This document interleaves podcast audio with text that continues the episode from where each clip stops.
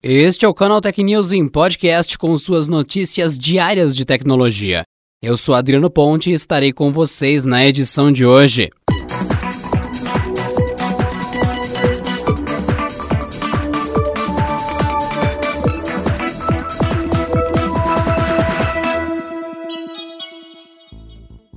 O Google está expandindo o rol de possibilidades de um sistema de verificação de segurança do Chrome, que agora passará a analisar arquivos potencialmente suspeitos. A novidade faz parte do programa de proteção avançada que já é focado em campanhas que utilizam phishing e links fraudulentos para levar os usuários a sites maliciosos. A ideia, segundo o Google, é que os arquivos baixados sejam enviados para a companhia para análise antes de abertos nos computadores dos próprios usuários. Desde agosto, a empresa vem informando aos usuários do app sobre a possibilidade de malwares estarem embutidos em tais dados. E agora o objetivo é tomar uma ação mais direta, passando os anexos sob o crivo de uma suíte completa de softwares de segurança antes que ele seja executado. Com isso, será possível garantir que eles são legítimos e seguros. Esse processo será feito somente nos arquivos considerados suspeitos, a partir de uma análise inicial que leva em conta os metadados e é feita em todos os dados trafegados dessa maneira. Caso o Google Chrome considere que um arquivo específico é suspeito ou pode trazer riscos ao usuário, um aviso será exibido na tela para que os dados sejam enviados ou não para análise. Isso acontece em tempo real e serve como determinação final sobre a segurança do anexo recebido.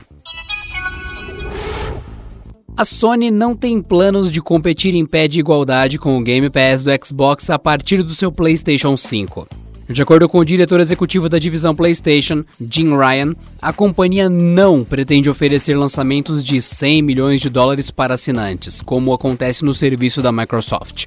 O PlayStation Now é um serviço de streaming de jogos cujo funcionamento é semelhante ao Game Pass do Xbox. A diferença é que apenas títulos com algum tempo no mercado são disponibilizados na plataforma. Já no da Microsoft, há um esforço maior em oferecer lançamentos no mesmo instante para assinantes e nas prateleiras. Ryan explicou ao site Games Industry que a ideia da Sony é evitar títulos muito recentes no serviço de assinaturas, mesmo com a chegada do PlayStation 5. Como justificativa, o executivo disse não ver como o negócio se manter sustentável, já que o desenvolvimento de um novo game pode ultrapassar 100 milhões de dólares. Logo, é melhor não ter muita esperança de conseguir acesso a novos e aguardados lançamentos como Horizon Forbidden West ou God of War em um serviço por assinatura no PlayStation 5.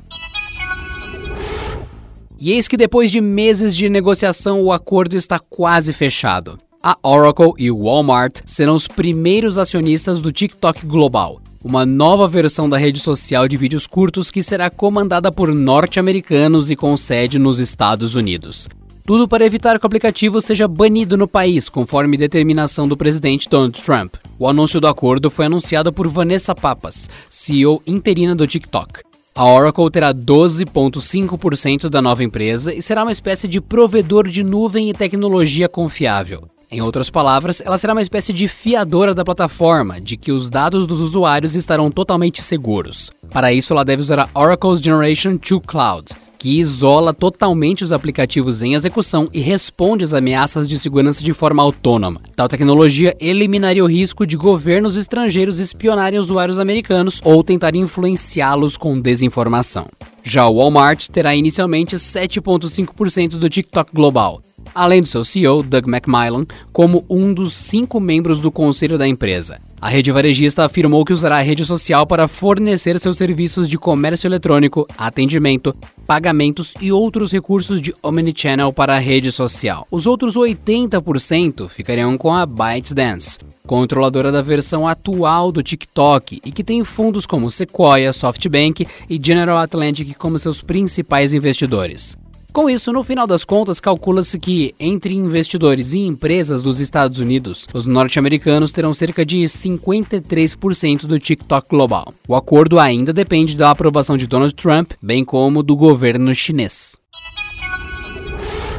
Com o propósito de facilitar a administração de páginas e perfis corporativos, o Facebook lançou o app Facebook Business Suite. Ele promete reunir todo o necessário para controlar redes profissionais e com potencial de ser de grande ajuda para empresas, pequenos empresários e até influenciadores digitais.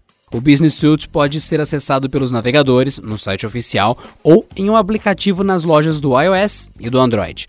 Os clientes atuais do Pages Manager terão a opção de ingressar no novo programa automaticamente, mas podem continuar utilizando a aplicação antiga sem problemas. Dentro do Business Suite será possível ver alertas críticos, mensagens, comentários e outras atividades realizadas pelo público no Facebook e Instagram diretamente na tela inicial do novo aplicativo. Administradores podem ainda configurar respostas personalizadas automáticas e agendar posts na página principal. Além disso, a nova plataforma fornece todos os dados de engajamento necessários para deixar o dono da página a par de tudo o que se passa em sua publicação. O Facebook diz que está construindo o Facebook Business Suite com foco, em um primeiro momento, nas necessidades das pequenas empresas. Isso porque muitas foram forçadas a encontrar novas maneiras de alcançar clientes e vender online por causa da pandemia do novo coronavírus. No entanto, o plano de longo prazo é construir um conjunto de ferramentas que possa ser usado por todas as empresas, inclusive as maiores. O Business Suite também será expandido para incluir o WhatsApp no futuro. Já imaginou se hospedar numa mansão da cultuada série Um Maluco no Pedaço? Pois usuários do Airbnb poderão não só ter essa experiência incrível, como ainda terão a oportunidade de ter o Will Smith como anfitrião da noite. A iniciativa veio através de uma parceria com o Airbnb para a celebração do 30 aniversário de Um Maluco no Pedaço.